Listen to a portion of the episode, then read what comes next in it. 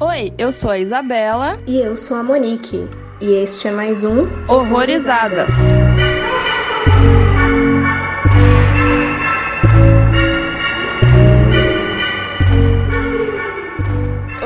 sejam bem-vindos a mais um Horrorizadas. E hoje a gente vai falar do filme Ponte Pool. E pra conversar com a gente um pouco sobre esse filme, a gente chamou o Túlio, lá da página Cine Diário. Oi, beleza, Túlio? Como é que você tá? Obrigada aí por aceitar o convite. Eu que agradeço pelo vocês terem me chamado, Monique, Isabela. E aí, pessoal, meu nome é Túlio, eu sou lá do Cine Diário e tô aqui pra conversar com vocês sobre o Ponte Pool. Filme louco, né? Não sei nem por onde começar. Eu não sei nem como que eu vou abrir esse podcast.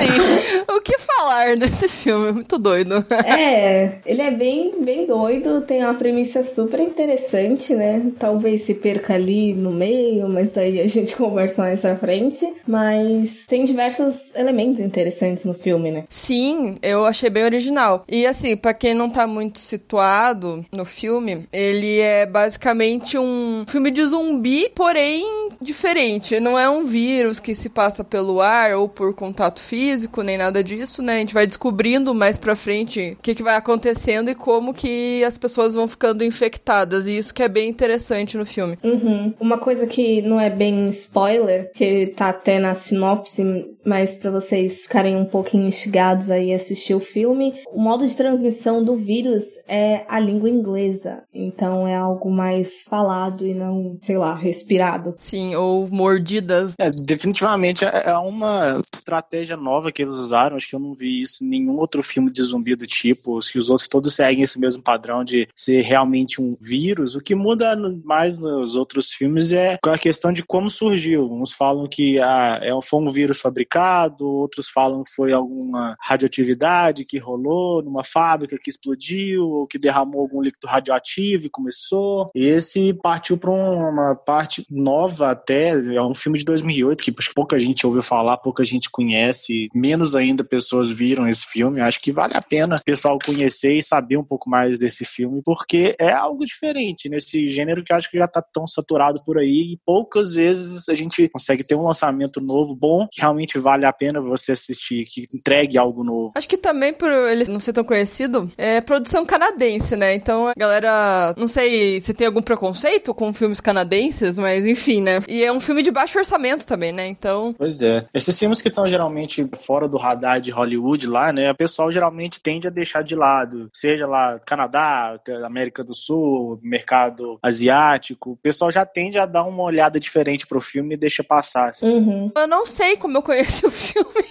Não lembro, sinceramente. Deve ter sido alguma lista de filmes diferentões aí que às vezes eu procuro, né? Tipo, esses filmes mais conhecidos, assim. E também fui pesquisar, tem uma nota super boa aí nos sites, no Rotten também, quase 90% de aprovação. E, né, eu sou meio que vou por essas notas às vezes, né? Então, assim, fiquei curiosa, porque a nota realmente foi alta, né? Então, assim, no mínimo dá aquela vontadezinha de conferir, né? É, antes de você falar desse filme, eu nunca nem tinha ouvido falar, sendo bem sincera. E é engraçado que depois que eu assisti ele, eu acabei lembrando de outros filmes. Acho que principalmente no início ele cria tensões parecidas com o recente aí, Vastidão da Noite, né? E senti um pouco também do The Guilt, que não é terror, é mais drama, daquele cara que fica o tempo todo na ligação de emergência. Aí eu lembrei um pouco pela essa questão de um ambiente só, né? De estar isolado só dependendo de informação do pessoal de fora. E foi legal, assim, e ainda mais por ser um filme que é o quê? 2008, assim, ele fez isso muitos anos antes desses outros filmes aí que eu citei. Verdade. É, eu achei ele legal por isso também. Você tem que prestar atenção no que as pessoas estão contando, né? É meio que uma história, né? Igual o The Vest of Night, na Vastidão da Noite. E assim, ele consegue te deixar tenso com isso, por mais que ele não mostre muita coisa, né? E não mostrar, nesse caso, foi muito legal legal, por mais que seja um filme de zumbi você tá acostumado a ver sangue, tripa e, um monte de coisa, esse filme não mostrou e eu não me incomodei com isso, porque eu gosto de ver essas coisas em filme de zumbi e não teve isso e eu achei legal também, porque ele soube trabalhar, né, com esse jeito. Talvez tenha sido o orçamento, né, não sei. Pode ser. Eu acho que esse também é um dos pontos mais fortes do filme, que ele deixa tudo para sua imaginação. Acho que quando o filme consegue transportar você para dentro daquilo que os personagens estão sentindo, como que é o filme, eles não estão conseguindo ver. A única coisa que eles podem fazer imaginar o que está acontecendo. E uma certa parte do filme, todos eles ficam incrédulos sobre o que está acontecendo lá de fora. Ah, isso é ou não verdade? Isso é uma pegadinha que eles estão fazendo com a gente? Eu aposto. Não, isso é verdade. E você fica nessa expectativa toda e as coisas vão acontecendo e cada vez mais vão chegando mais relatos e você vai imaginando as coisas junto com os personagens vão imaginando.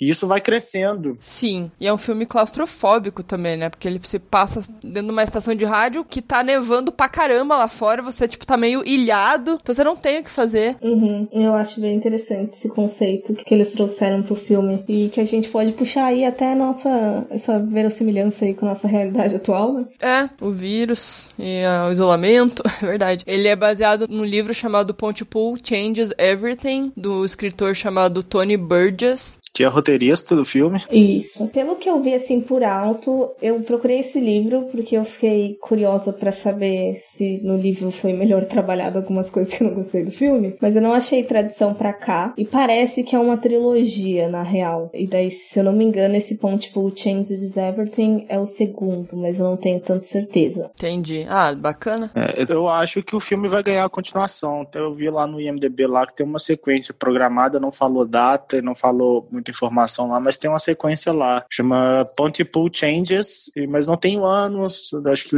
não lembro o diretor, mas está escrito lá que tem uma continuação, provavelmente pode vir em breve, não sei. Interessante. De direção, no caso, o Pontypool que a gente está falando aqui hoje, ele é do Bruce McDonald, ele já dirigiu bastante coisa, até considerável, e eu acho que das obras mais relevantes, Hardcore Logo e um mais recente chamado Dreamland. Eu não assisti nenhum dos dois, mas vi, assim, mais notícias notícias sobre eles, no caso. O Dreamland ainda é com o ator do Pontypool, né? O Stephen McHattie, que faz o papel do Grant. E assim, né? São três colegas de trabalho que ficam lá presos na estação de rádio e eles começam a ter informações ali do Ken. E assim, é muito assustador, né? Porque ele começa a descrever as coisas, o que tá acontecendo e tal. Aí depois entra um pessoal estranho lá, tipo, todo maquiado de muçulmano, bizarrão, assim, começa a cantar umas umas músicas aleatórias, quebra todo aquele clima, né? Daí causa aquele estranhamento, porque a menina começa a falar estranho, né? Ficar confusa, tem umas confusões, e você começa a estranhar o que, que é isso, né? Se tem alguma coisa a ver com o que tá acontecendo lá fora. É uma referência lá que eles fazem no Lawrence da Arábia, eu acho, né? Aham, uhum, é. Foi bem bacana, acho que tirou você bem ali. Você fica estressado junto com o protagonista lá, que ele tá louco pra saber o que tá acontecendo lá fora e, não, você tem que fazer esse programinha, você tem que colocar essas pessoas para cantarem ali músicas que ninguém conhece, ninguém nunca ouviu falar. e vamos lá. Exatamente.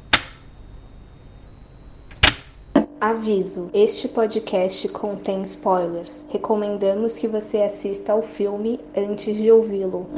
Então, assim, esse filme ele mexe muito com essa noção de perda de significado de palavras, aqui no sentido literal biológico da coisa, né? E também mexe um pouco com a questão de colisão de idiomas, assim. Eu acho que é até interessante por ser um filme canadense e lá ser inglês e francês. Eu acho que vai ter um elemento interessante que eles puxam já na introdução, né? Fazendo aquele jogo de palavras com pente, pool e tudo mais. É, e ele puxa umas coincidências estranhas também que aconteceram antes desses eventos. Antes de, disso que de fato tá acontecendo em Pontypool, ele fala de outras coisas que aconteceram e parece que o filme vai para aquelas coincidências bizarras que antecedem esses eventos da história, esses eventos mais importantes, tipo assassinato do Kennedy e tudo mais. Eu achei muito bacana isso também. É, uma coisa bacana, acho que dos filmes de zumbi, né, esses apocalipse zumbi, pelo menos a maioria, eles sempre traduzem algum medo, né, da sociedade sociedade. Por exemplo, o filme do Zack Snyder, né, o remake da Madrugada dos Mortos, ele traduz muito esse medo do consumismo, né, esse lado um pouco mais pessimista do consumismo das pessoas, tanto que o filme se passa num shopping center, eles ficam presos dentro de um shopping center. Né? E eu acho que aqui ele, o filme começa a traduzir um pouco esse medo da linguagem, principalmente puxando o lado da língua inglesa, o que me remete muito às questões né, mais xenofóbicas que lá os americanos eles tendem a fazer com as pessoas de fora. Né? E isso me leva até a puxar coisas para hoje, né? Que igual você tem um presidente igual o Trump, que ele é um cara totalmente preconceituoso com qualquer pessoa que venha de fora do país, seja mexicanos que tentam atravessar a fronteira ou qualquer outro imigrante que entre no país. Então, acho que dá para fazer um link bem bacana com a atualidade também, além do fato deles estarem totalmente isolados. Uhum. É interessante isso, mas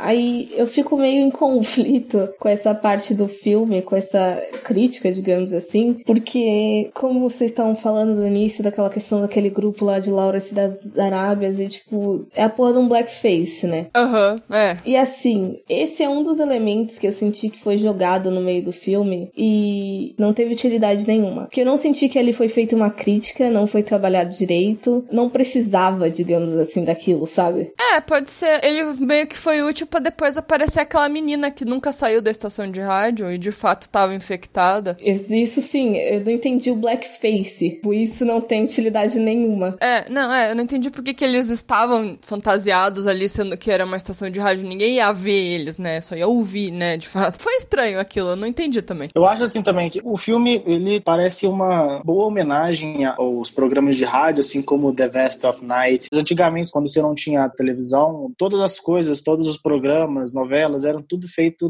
na base do rádio. E ainda assim, eu acho que naquela época, o pessoal ia fazer as novelas no rádio, eles ainda assim, eles usavam um pouco as fantasias, né, o figurino, justamente para a pessoa, para o ator conseguir entrar no personagem e tal. Acho uma homenagem válida para o rádio. Narrativamente, para o filme, é realmente é um pouco julgado, destoa um pouco do tom do filme, que a gente estava entrando numa tensão crescente ali junto com o protagonista, eles querendo saber o que está acontecendo e não conseguindo informações, é meio julgado. Mas assim, eu não acho totalmente uma falha do roteiro do filme introduzir justamente nessa parte, porque ele já começa a tecer um pouco da crítica. Realmente não é algo que o filme se aprofunda muito e depois, mais na frente, ele traz outro elemento para dentro do filme que a gente vai chegar lá ainda, que ele é um pouco mais trabalhado, mas ainda assim ficou muito expositivo né, no final. Nessa parte, eles poderiam ter aproveitado melhor esse elemento que eles introduziram, dessa família que eles chegam para cantar a música, para começar a introduzir essa crítica e desenvolvendo ela aos poucos, que é o que eles não fazem. Eles introduzem esse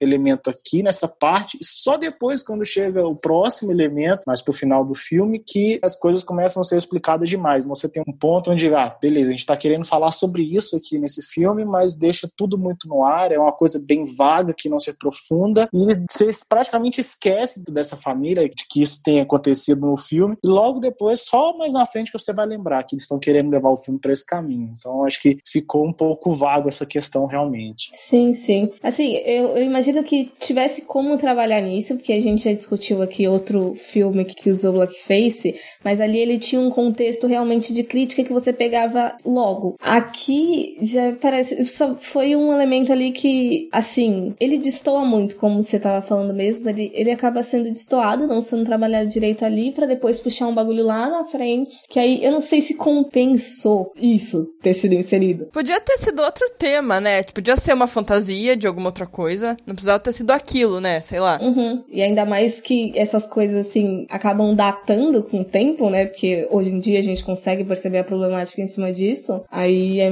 super arriscado, sei lá. Por mais que naquela época não tivesse consciência. Enfim, complexo. Sim. E uma coisa que eu não entendi muito bem. Que assim, quando as pessoas ficam infectadas, é muito sutil a maneira que vai acontecendo. Por exemplo, a primeira menina lá, a Lauriane. Eu, tipo, eu não entendi muito bem o que, que aconteceu com ela, que ela se infectou. Vocês lembram? Ela leu o cartão de Dia dos Namorados da chefe lá. Ah, tá. Que daí era tipo mensagens de afeto, né? Que eles não podiam falar, né? Isso. Porque é muito doido isso também no filme. Dá uma impressão que quando a pessoa começa a ler ou ouvir a palavra, ela meio que parece que lembra de alguma coisa que aconteceu no passado, talvez um déjà vu, não sei. Mas ela começa a captar o que, que a palavra realmente significa, ela começa a sentir aquilo nela. E é muito estranho. Esse jeito de se infectar eu achei bizarro, assim. Tipo, não consegui entender muito bem o que que acontece, sabe? Quando eu comecei a assistir aquela parte do filme, eu achei que ela tava realmente tendo algum flashback. Ela é uma ex-militar, né, no filme. Eu tava pensei, nossa, ela, tava, ela tá tendo um troço aqui que ela tá lembrando lá da guerra que ela participou e sei lá, ela tá ficando meio louca ali. Mas aí depois que eu fui ver, não, ela tá ficando infectada pelo que tá acontecendo lá fora também. E aí, beleza, a coisa tá ficando muito bizarra aqui agora.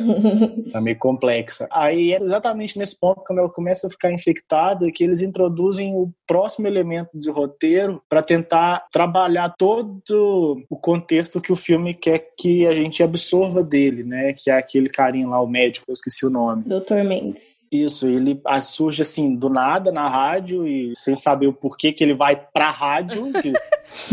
ele brota, né? Provavelmente não era o único lugar seguro da cidade, e ele nem sabia se lá era seguro.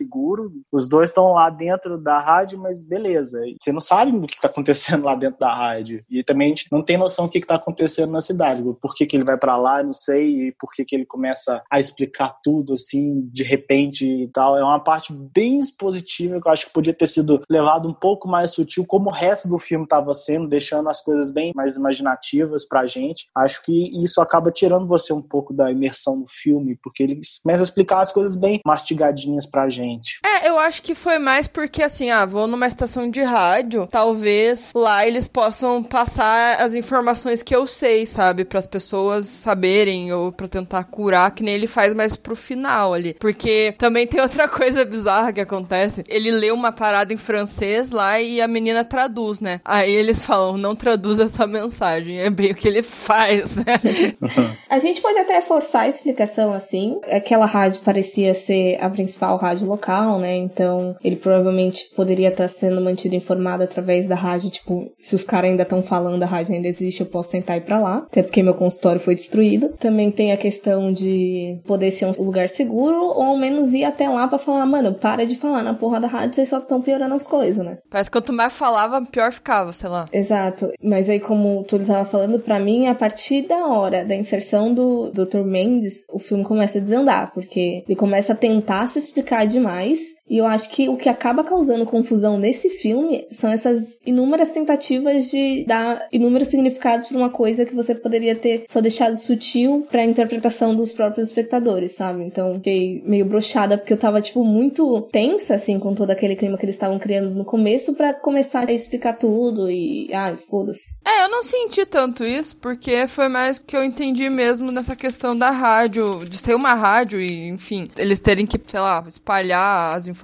E o cara, ele estava estudando aquilo, né? Então, tipo, ele era um médico, ele estava, tipo, estudando o que estava acontecendo. Era meio que, sei lá, acho que se você tá numa situação como essa, você vai querer saber o que tá acontecendo, sabe? Você vai falar sobre isso. É que nem, tipo, se fosse qualquer outro tipo de vírus, você quer saber a fonte disso, né? Então, tipo, não adiantaria muito ficar no subentendido ali nos personagens, eu acho. Eles não iam entender que nem a gente, porque a gente tá vendo todo, né? Eles estão vendo cada um deles, né? Tipo, não como um telespectador, né? Mas como dentro ali da, do cenário, né? Enfim. Mas eu entendo que pra gente poderia ter ficado menos expositivo, aquele cara não falar tanto assim sobre as coisas e tal. Isso me confundiu um pouco mesmo. Eu acho que eles tentam dar diversas explicações assim em diversos âmbitos, porque aparece o Dr. Mendes dando a explicação mais científica da coisa, e aí daqui a pouco eles vão para um lado super metafórico quase da coisa, sabe? E aí começa a tentar puxar essas supostas críticas sociais e eu acho que ficou meio confuso para onde você queria ir pra ali, sabe? É um dos motivos também também de eu ter sentido vontade de ler a porra do livro para saber se isso gera uma problemática da narrativa desde o livro ou se foi um problema durante a adaptação. É, deu vontade de ler o livro. Acho que provavelmente por roteirista ter sido o escritor do livro, talvez seja algo que ele trouxe do livro. Talvez, eu não sei. Mas eu acho assim, não é uma parte igual que você tá falando, que é, realmente tem muita exposição, mas não é uma parte que eu condene totalmente, sabe? Eu acho válido o filme tentar levar, chegar à sua exposição, mas é como eu tinha falado. Se ele tivesse começado a introduzir toda essa crítica, né, e, e começado a dar pequenos passos para inserir alguma informação nova da explicação de tudo aos poucos, a partir do momento que aquela família chegou na rádio, eu acho que eles teriam aproveitado muito melhor essa parte mais subjetiva do filme sobre a explicação das coisas. Então, por exemplo, se eles tivessem tentado contatar o médico antes e não ter só tentado contatar o repórter lá, acho que teria sido realmente, tipo assim, será que nenhuma hora eles tentaram ligar pro médico? Tipo, a coisa toda tava acontecendo ali, não rolou, eles não sabiam o celular dele. Eu acho que se eles tivessem conseguido contatar ele antes, ter tido uma conversa ali, nem que seja uma ligação onde a, a conexão falhasse um pouco, eu acho que se eles tivessem construído gradativamente essas explicações, em vez de simplesmente explicar tudo, expor tudo, eles só inserissem pequenas informações que fizessem o espectador completar as lacunas ali, igual a gente estava fazendo com a imaginação. Nossa imaginação estava a mil nesse filme. Então, caberia ao próprio espectador conseguir ainda completar as lacunas das explicações que eles fossem fornecendo. Acho que teria sido um aproveitamento bem melhor do filme do que ele foi. Sim, sim. E eu acho que tinham elementos ali pra gente acabar tecendo uma resolução final. Porque, por exemplo, a questão do cartão, que eu acredito que tenha sido como a Lauriane tenha sido infectada. Eles inseriram ali e não aprofundaram nisso direito, sabe? São, se não me engano, três vezes que fazem menção. É mais do que se fosse um objeto completamente significante. Mas ele poderia ter sido trabalhado, por exemplo, nessa questão da gente entender que as palavras de afeto, por exemplo, elas podem funcionar como gatilho para infecção. Então, assim, tinham elementos ali que eles inseriram e que a gente poderia acabar, tipo, unindo tudo no final. Mas não, além de inserir, ainda tinha que explicar o rolê todo. Aí, tipo, porra. E tinham outras palavras que também é, não eram infectadas, mas, por exemplo, quando ela fala com as filhas dela, com os filhos lá, ela usa palavras, né, de afeto e não acontece nada. Eu achei estranho também, tipo, por que algumas sim, outras não? É, e pelo contrário, ela fica infectada com a palavra kill. Exatamente. E ele fala a palavra kill e não fica. Ficou muito confuso pra mim. Por que, que um ficou, outro não? Será que a palavra pra um é um significado mais, mais forte? Porque alguma coisa aconteceu no passado com isso? Porque assim, ela, na verdade, mata aquela menina, né? Só que ele também mata, só que parece que ela ficou mais afetada por isso. Pois é, acho que você falando isso agora, acho que me deu uma luzinha aqui. Por exemplo, você pega o personagem dele, do protagonista, né? Ele é um cara totalmente sombrio, que brinca com umas coisas que ela realmente xinga ele, que ele não deveria brincar com certas coisas, né? Então você vê que ele é um personagem que essas palavras mais sombrias, elas não afetam ele tanto. Para eles, essas palavras parecem ter perdido o significado, por ele usar tantas vezes no dia dele. E para ela, ela é uma personagem totalmente ao contrário. Ela parece que se importa tanto com as pessoas que essas palavras de afeto talvez não funcionem bem com ela. E essas palavras já tenham perdido significado.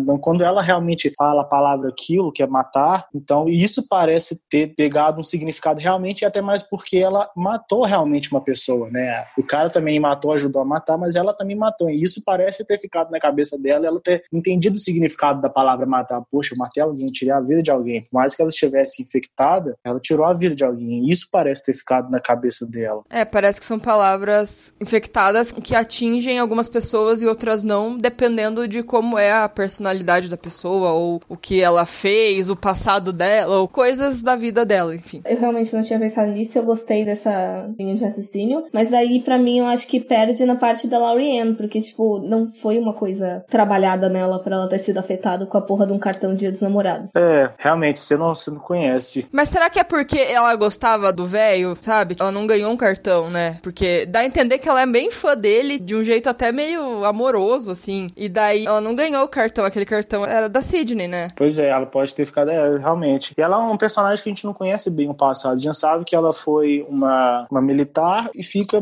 por aí. Então a gente não tem muita informação sobre ela. For greater safety, please avoid the English language. Please do not translate this message. É, e já que a gente entrou nessa possível paixonite aí da Lauriane pelo Grant, né? Eu achei um pouquinho forçado a relação dele com a Sidney pro final. É, realmente, é. acho que é algo que não, não precisava estar lá no filme. Acho que não, não agrega muita coisa. Ele beijar ela ali, será que era necessário? Tipo, pra ela se curar do vírus? Sei lá, não sei, ficou estranho. Então, porque aí depois no final, bem no final do filme mesmo, eles vão e se beijam de novo, assim, tipo, parece que eles realmente forçaram um romance. E parece muito aquela coisa de, ai, nossa, eles são tão opostos que aí eles vão se apaixonar, mas também não foi uma paixão bem construída. Parece muito mais que a Lauriane gostava dele do que a própria Sidney. Sim, na verdade eu não senti nenhuma tensão entre eles em nenhum momento. Ele, tipo, nossa, eles se gostam, mas se odeiam ao mesmo tempo. Eles têm esse conflito no trabalho. Eu não senti isso no filme. Se eles quiseram passar, pra mim não, não, não funcionou. É, realmente não, não, não colou muito bem, não. É uma relação que você vai lá desde o começo, né? Tipo assim, ah, ele faz alguma coisa, mas você vê, tipo assim, ó, realmente, para umas pessoas isso é uma coisa sem noção para você falar no meio da rádio, num programa onde todas as pessoas possam ouvir, inclusive crianças. Programa de manhã, né? Aquele programa logo da manhã, não é nem à noite, né? Pois é, pois é. Então acho, acho que é uma coisa válida da sua chefe poder te xingar no serviço, não algo que assim, nossa, eu odeio essa pessoa, olha como eu odeio. Ah, mas eu gosto dela, olha pra você ver como ela é bonita. Quando isso não acontece no filme. Ele falando merda e ela mordendo os lábios, tipo, não, não rola. não sei vocês, mas ele é aquele personagem que você não consegue criar muita simpatia por ele, sei lá. Ele... Não, não mesmo. Não, novamente, acho que o, o filme não, não, não, dá muita brecha, né, pra gente conseguir conhecer bem os personagens. Acho que o roteiro falha um pouco nessa parte, a gente não conseguir ter uma, um background deles maior. A única coisa que você sabe do passado do Dilma ali é da Laurie e que você sabe que a Sidney tem filhos, dois filhos com o marido, recém-divorciada realmente, e ele, você não consegue saber muita coisa, ele você fica totalmente incógnita. É, ele meio que se deduz que é um cara sozinho, que não tem filho, não tem família, que a vida dele é aquilo. É, você vê como que o cara é, então, realmente, esse cara é realmente uma pessoa sozinha. É, às vezes, pra produção, né, os caras não teve muita necessidade, mas talvez no livro tenha um pouco mais dessa profundidade dos personagens. Ele parece ter sido um, um personagem ali que teve uma certa fama, que até a Lauriane o conhece e às vezes gosta dele pelo passado dele, sei lá, algo assim. Foi o que eu consegui entender sobre ele. E apesar de ele ser uma pessoa famosa e tal, ele provavelmente fazia esses programas mais sombrios na rádio, que ele sempre gostou, tinha a fama por isso, e essa fama pode vir com uma dualidade na personalidade dele, que ele parece uma pessoa não muito fácil de você conviver. Uhum. Eles até tentaram ali, eu acho, dar um background para ele, inserindo aquele tal de Rick, que ele fala no telefone várias vezes e eu não entendi a conexão deles dois. Verdade. Quem é Rick? Quem diabos é Rick? Porque no começo, assim que ele tá ligando, ele fala, tipo, pro Rick, não, porque você tá demitido, Rick. E aí desliga e depois liga pro cara para mostrar o povo cantando, tipo, what the fuck?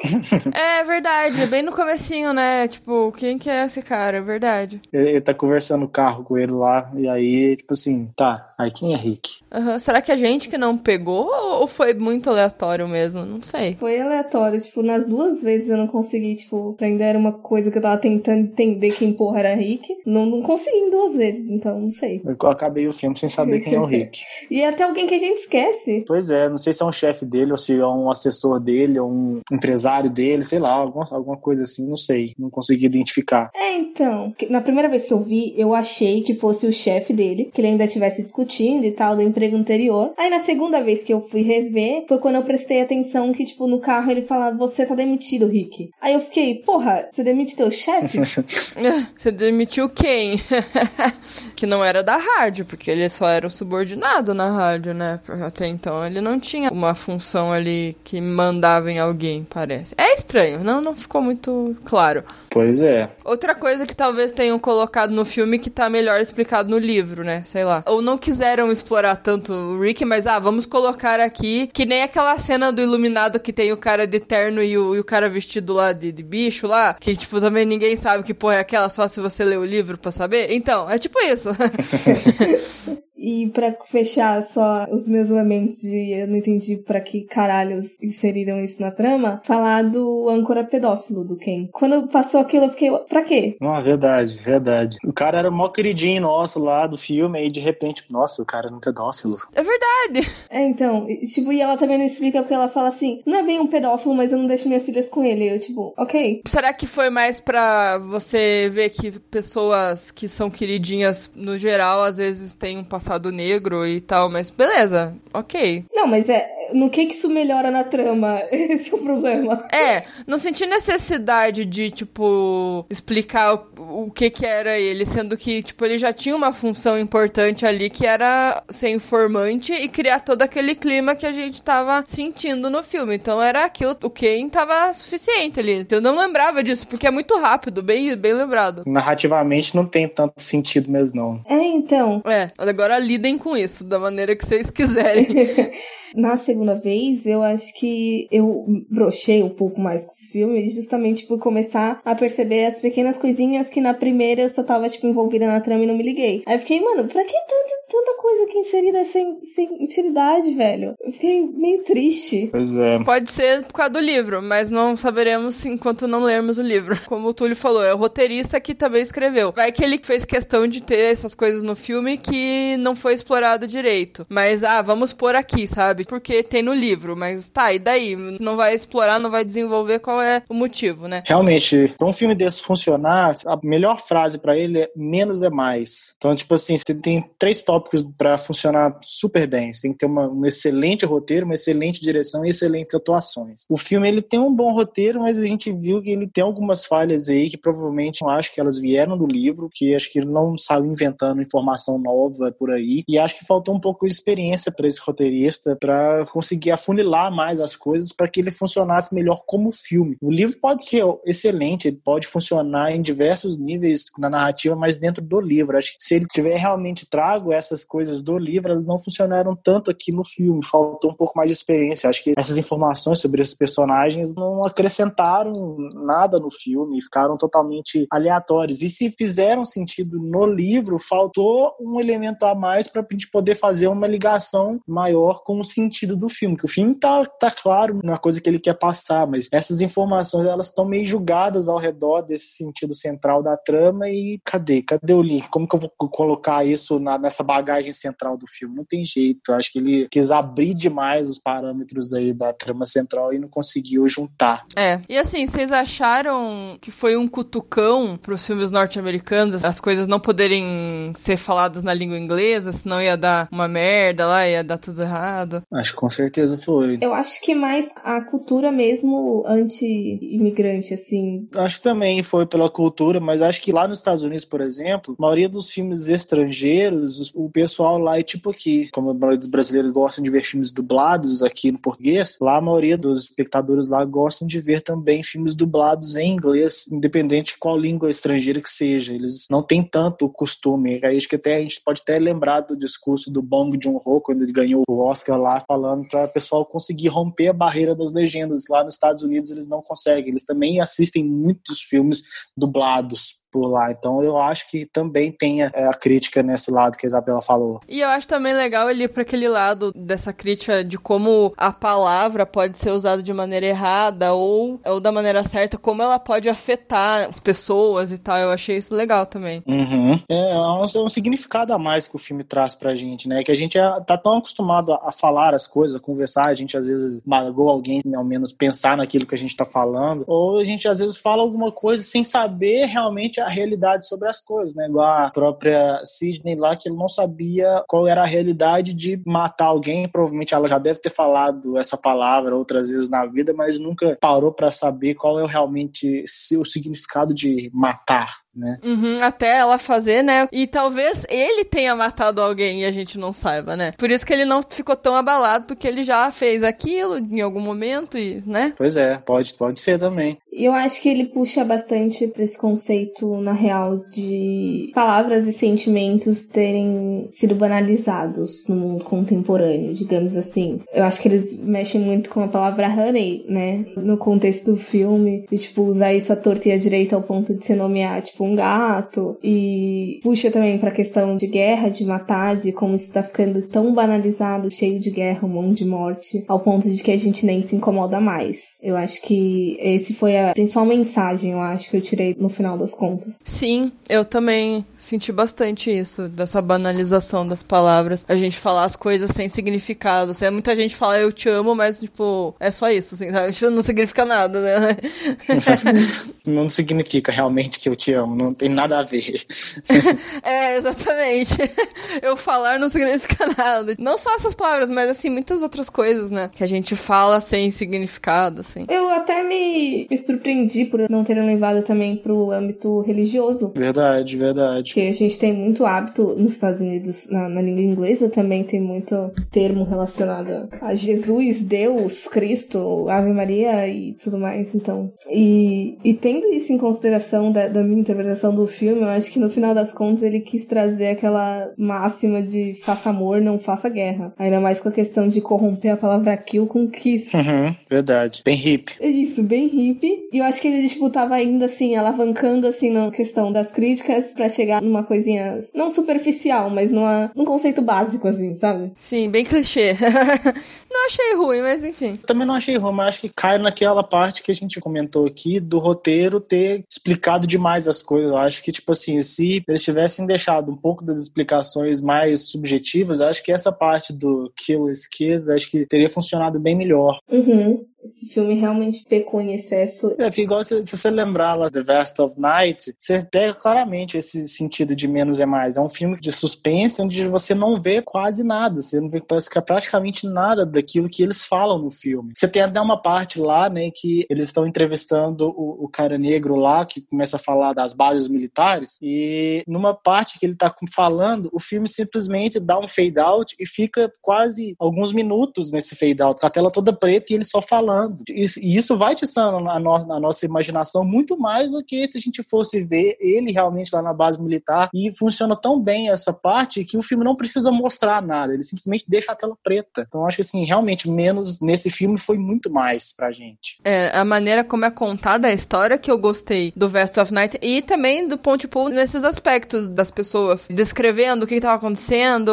né? A única coisa que eu vi que, que eles mostraram bastante foi aquela parte que a menina morre, né? A Laurie morre, que ela, tipo, vomita sangue. Deu a entender, assim, né, que se ela não consegue propagar a mensagem, propagar o vírus, é isso que acontece, né? Ela meio que explode, não sei, por dentro. É verdade. Que eu acho, assim, às vezes, assim, que é igual acontece lá no filme A Origem, né? O personagem do Leonardo DiCaprio fala que a coisa mais resistente que existe não é um vírus, não é uma bactéria, e sim uma ideia. Eu acho que a gente pode trazer esse contexto para essa parte aqui, dessa propagação, né? Que o mais daquilo que as pessoas são infectadas aqui no filme, é, a ideia que eles passam é muito perigosa. Acho que a ideia de você ter essa palavra onde você entende o significado, se você, por exemplo, leva um discurso de ódio, ele é uma coisa que é muito fácil de ser propagada. A gente vê os exemplos hoje na internet, como um discurso de ódio, ele viraliza num instante. Então, acho que a gente dá para fazer uma conexão, né, com a morte da Laurie, que ela queria propagar alguma coisa e o modo dela propagar essa coisa era falando, ela dando, dando ideia para, para outras pessoas poderem falar também. E como ela não conseguiu, ela explodiu, literalmente. É uma boa analogia mesmo. Sim, sim. No caso ali foi bem gráfico.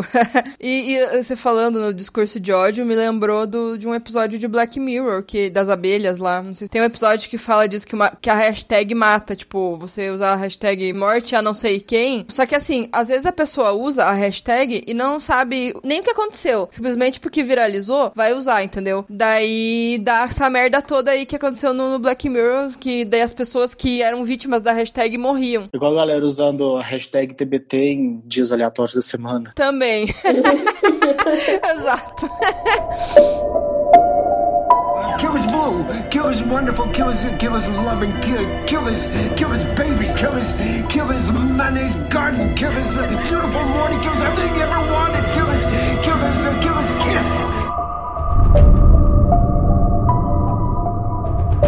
Então, para as conclusões finais aí, o que que vocês tiraram, não sei, de Ponte Pool? Olha, eu gostei muito. Eu recomendaria com essas ressalvas que a gente fez. Eu acho que não é um filme que precisa esconder as coisas que acontecem, que nem a gente falou que vários spoilers, eu acho que não vai estragar a experiência, porque o filme em si não é a questão do plot e tudo mais, é mais você sentir o que tá acontecendo ali, é mais essa experiência tensa, que eu acho que vale a pena, que é que eu mais tirei de positivo foi isso mesmo. Ele saber trabalhar com não mostrar muito. E ah, eu recomendo pra caralho, gostei. Por mais que tenha esses problemas aí, acho que vale a pena ainda. É, realmente. É um filme que você consegue ter uma experiência muito significativa em termos de você ficar tenso com ele, porque ele consegue te transportar para dentro daquilo que os personagens estão sentindo, para aquilo que os personagens estão conseguindo imaginar, e essa é a melhor parte do filme, é o ponto mais forte que o filme tem. O filme peca nos aspectos de roteiro dele, que às vezes ele fala de menos sobre alguma coisa que poderia ter falado mais, ou, ou às vezes fala demais em um ponto que poderia ter deixado a imaginação como o filme estava sendo levado, mas acho que é um filme que é muito mais positivo, que tem muito mais pontos positivos do que negativos, então acho que é um filme que vale a pena ser recomendado para as pessoas e para deixar de lado esse preconceito com alguns filmes estrangeiros, por mais que esse ainda seja falado na língua inglesa, acho que ainda assim é, é um filme que vale a pena para as pessoas conseguirem assistir. É, se você não é do filme, leia o livro. é verdade, leia, pode ler. E, assim, por mais que eu pareça ter dado muito rage no filme, eu achei ele muito original. Eu realmente gostei muito de toda a tensão que ele criou no início. Eu amei a introdução desse filme, aquela parte das ondas sonoras e tal, daquele monólogozinho do, do gato. É uma parte, assim, que eu tenho certeza que vai ficar me acompanhando e que vai brotar na minha cabeça, sim, aleatoriamente. Tenho minhas problemáticas, tenho. Eu não sei o quanto é um problema meu por estar assistindo esse filme só agora. Também acho que se eu tivesse parado na primeira vez, eu teria gostado dele muito mais. tipo, ia continuar numa parte boa do cérebro. Mas eu acho ele super interessante. Eu acho que ele traz uma, uma perspectiva diferente aí de coisa zumbi e tal. E é isso. Eu recomendo no final das contas, por mais que ele tenha esses probleminhas pro meio final. É, porque acho que todo filme de zumbi tenta inovar, né? Mas muitas vezes não consegue. É, traz mais do mesmo. É, e esse aí conseguiu, eu achei. Sim, sim. Tanto é que você pega uma questão de querer classificar ele como um filme de zumbi por a gente reconhecer esses elementos de, tipo, de infecção e tal, de querer infectar outras pessoas e... As pessoas tudo batendo em janela e tudo esquisita, né? Desorientada. É, é bem um perfil zumbi mesmo, né? Que a gente tá acostumado. Sim, atacando, porque no próprio filme, em momento nenhum, eles falam sobre zumbi. Então, é interessante, eu acho que vale a pena. Qualquer coisa, se tiver com muito medo, para de assistir no momento que o Dr. Mendes aparecer, e aí só fica com a primeira parte do filme, é isso. e daí depois você adianta pra frente quando ele sai pela janela que ele entrou de novo, né? Tadinho. É. Né, É muito engraçado, ele simplesmente brota, assim, daí simplesmente sai do mesmo lugar. Eu achei engraçado aquilo. É, não, tipo assim, eu não fiquei com a ideia muito clara. Ele foi infectado ou não, será? Eu Acho que ele foi. Pois é, aí do nada ele parece que cria uma consciência de, tipo, eu vou poupar essas duas pessoas aqui porque elas são bacanas e vou embora. E é isso, ele- esse era o papel dele. Eu achei estranho mesmo, porque assim, dois contra um, né? Se o cara chegasse tentando qualquer coisa, eles iam matar o cara, porque tava os dois meio armados pra cima dele ali, né? Pois é, e tipo assim, algo que o zumbi não tem muito é consciência das coisas, né? Tipo, o zumbi é infectado, ele foda-se, vou matar todo mundo, vou morder todo mundo, vou comer todo mundo. Ele não. Talvez pelo fato dele saber mais do que tava acontecendo, porque a outra menina não conseguiu propagar a palavra, não conseguiu propagar o vírus e morreu lá daquele jeito. Que ela não tinha a menor ideia do que tava acontecendo, né? Assim, perto do que ele tinha. Então, tipo, em algum momento da consciência dele, acho que ele sabia. Tinha alguns momentos lúcidos e conseguiu lutar com isso. Eu acho que foi mais pra esse lado eles tentaram, não sei, né? Se fosse tentar justificar. Pode ser. Inclusive, fiquei admirada porque o consultório desse homem foi inteiro atacado, tinha uma horda de zumbi ao redor dele e ele conseguiu atravessar. Ele sobreviveu e não foi infectado. Ele provavelmente tinha falado com muitas pessoas naquela manhã, mas tudo bem, tudo bem. Isso a gente releva. Esse filme, infelizmente, eu acho que o único lugar que ele tem são nas locadoras alternativas, famoso torrent, mas assistam aí. Eu consegui assistir ele no YouTube sem precisar baixar, pessoal. Vai lá, ó. tem no YouTube, tem no YouTube de graça, legendado, imagem ótima, 720 HD. Ah, então fechou. Ó, galera, não precisa nem baixar. Olha só que bonito. E, Túlio, caso o pessoal tenha se interessado aí pelas coisas que você falou e quiserem te acompanhar, onde é que eles te acham? Pessoal, é só vocês entrarem lá no Instagram, Cine Diário, arroba Diário Cine, o arroba é o contrário, porque fazer o quê? É o que deu. É só vocês entrarem lá, arroba Diário Cine, curtir, tem vários quadros legais, gente faz três críticas por semana. Agora na quarentena a gente tem pegado mais leve com os lançamentos, então tem fazendo textos de alguns filmes mais antigos. Semana passada eu fiz, por exemplo, do Jurassic Park, o primeiro de 93, do Steven Spielberg. Toda semana a gente tem uma lista com sete filmes diferentes sobre um tema diferente, então sempre tem indicação de filme para vocês verem. Eu sempre gosto de indicar filmes mais alternativos, bem menos conhecidos. E uma vez a cada 15 dias tem uma análise bem legal lá, que é a que eu mais gosto de fazer, é o quadro a quadro lá, onde eu pego os filmes e tento desvendar ao máximo os enquadramentos de cada filme, enquadramento mais simbólico, o que aquele, o diretor quis dizer contar o enquadramento. Então, se vocês gostarem, dá uma curtida lá. O do grito tava senso, inclusive. Eu gosto muito do quadro, quadro a quadro. Obrigado. Segue a gente nas redes sociais também. Temos o Instagram como Horrorizadas Podcast, o Twitter é Horrorizadas PC e também estamos no Facebook, caso você ainda use o Facebook. Horrorizadas Podcast também estamos lá. Sigam as meninas. Siga todo mundo. Vocês verem o conteúdo de todo mundo e falar, ah, não gosto de nada que tem aqui e você não quer assistir mais porra nenhuma, porque a variedade tá rolando. Exatamente.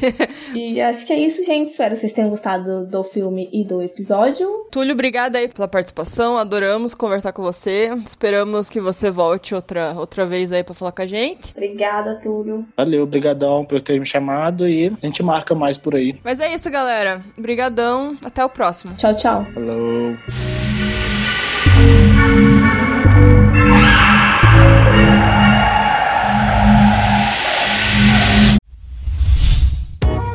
A iniciativa Podcasters Unidos foi criada com a ideia de divulgar podcasts menos conhecidos, aqueles que, apesar de undergrounds, têm muita qualidade tanto em entretenimento quanto em opinião. Por aqui você tem a chance de conhecer novas vozes que movimentam essa rede. Então entre lá no nosso Instagram, o arroba Podcasters Unidos, é só escolher e dar o play.